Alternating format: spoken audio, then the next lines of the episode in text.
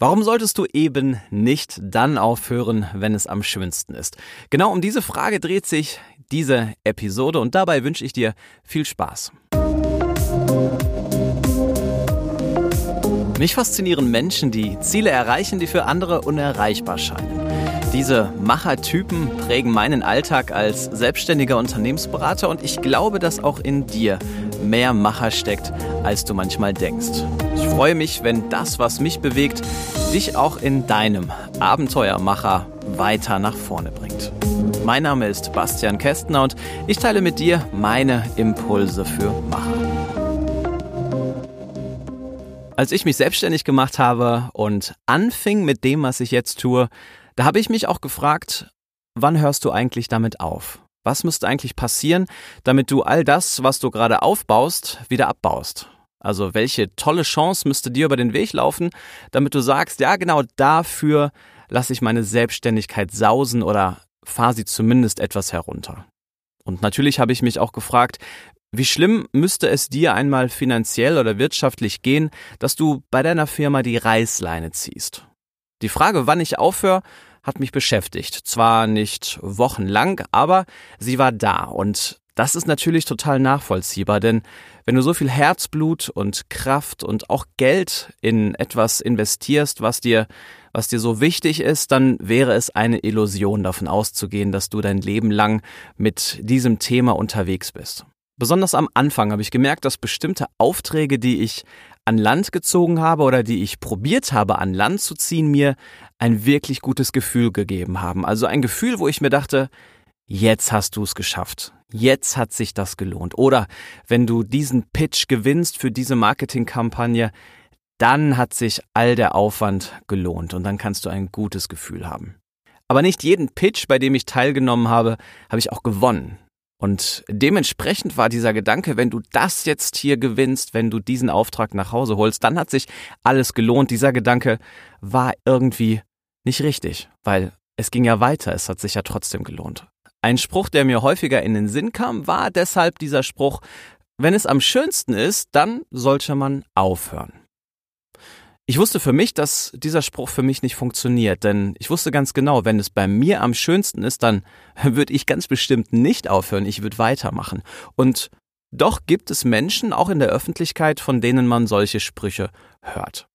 Mit Mitte 30 verunsichert mich das jetzt nicht unbedingt, wenn jemand mir sagt, hey, wenn es am schönsten ist, dann solltest du aufhören. Aber ich glaube, dass es viele junge Menschen gibt, die genau diese Menschen als Vorbild haben. Und wenn diese Menschen dir über Instagram und Facebook und was weiß ich, wodurch noch sagen, wenn es am schönsten ist, hör auf, dann glaube ich, verunsichert das.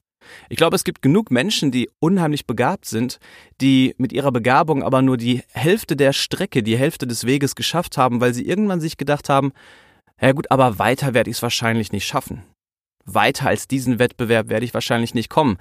Etwas Tolleres als dieses Bild werde ich wahrscheinlich nicht malen. Und ich finde das schade.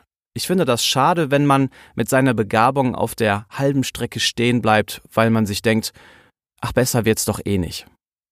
Jemand, der diesen Spruch, wenn es am schönsten ist, sollte man aufhören, sich zum Motto macht oder selber daran glaubt, der schaut eben nicht mehr euphorisch nach vorne, der freut sich nicht mehr auf das, was kommt, sondern er schaut eher besorgt zurück denn er möchte eher das bewahren, was er gerade, was er gerade erreicht hat. Und das ist eigentlich auch legitim. Deswegen sind Kinofilme auch in einer Dramaturgie aufgebaut, dass ganz häufig das Spannendste, der größte Effekt am Ende kommt. Du hast auch bei Konzerten häufig ein Feuerwerk, irgendeine Lightshow, die das Ende nochmal mit einem Ausrufezeichen markiert. Und das passiert bei uns eigentlich in so einer Situation auch. Wenn wir sagen, wenn es am schönsten ist, dann sollten wir aufhören, dann sagen wir eigentlich nichts anderes als, wenn es jetzt super ist, dann lass uns das nicht kaputt machen. Dann lass uns hier aufhören und lass uns diese Erinnerung, dieses Ereignis einrahmen. Das Problem ist, wirklich weit kommen wir damit nicht. Im Rahmen meines Buches Abenteuermacher habe ich mich mit vielen Menschen unterhalten, vielen Bekannten und Einflussreichen über ihre Leidenschaft und ich habe mit jemandem gesprochen, der mir unheimlich am Herzen lag. Und zwar ist das Jens Semtner von Die Prinzen. Und ich habe Jens gefragt, wie er mit diesem Spruch umgeht. Denn die Prinzen waren in den 90ern unheimlich erfolgreich, unheimlich groß. Sicherlich kennst du auch noch die Single Alles nur geklaut und Küssen verboten und es gibt sie noch immer. Es gibt die Prinzen noch immer. Und sie schreiben immer noch, wie ich finde, ganz großartige Songs, verkaufen immer noch Platten und füllen immer noch Hallen. Und ich habe mich gefragt, wie er mit dem Spruch umgeht, denn war es schon am schönsten? Warum gibt's die eigentlich noch, wenn man mal ganz blöd fragt? Jens hat mir gesagt, dass er mit diesem Spruch nichts anfangen kann, denn er weiß ja gar nicht, wann es am schönsten ist. Er weiß ja gar nicht, ob es vor zwei Jahren am schönsten war, vor zehn, vor zwanzig oder ob das noch kommt, denn das, was am schönsten ist, das kann total subjektiv sein.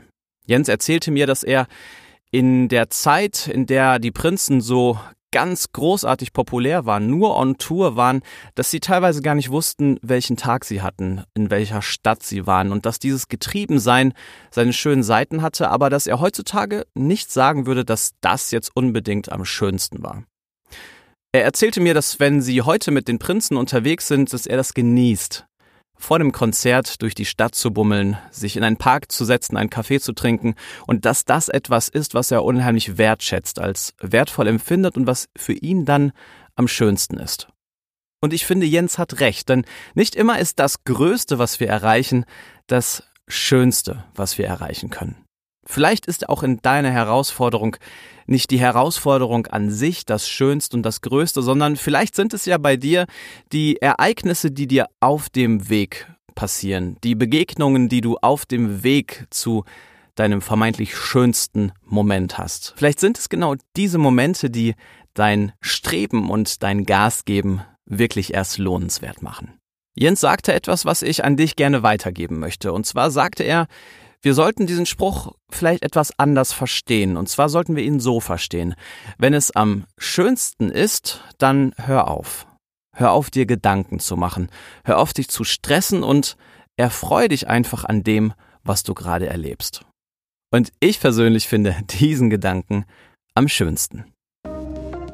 In der nächsten Folge geht es um einen Impuls, der mir persönlich wirklich am Herzen liegt. Und zwar lautet er, Quäl dich nicht mit SM. Was ich mit SM meine, kannst du dir vielleicht denken und wirst du spätestens in der nächsten Episode erfahren. Bis dahin, alles Gute und bis bald. Du möchtest mehr Impulse für Macher?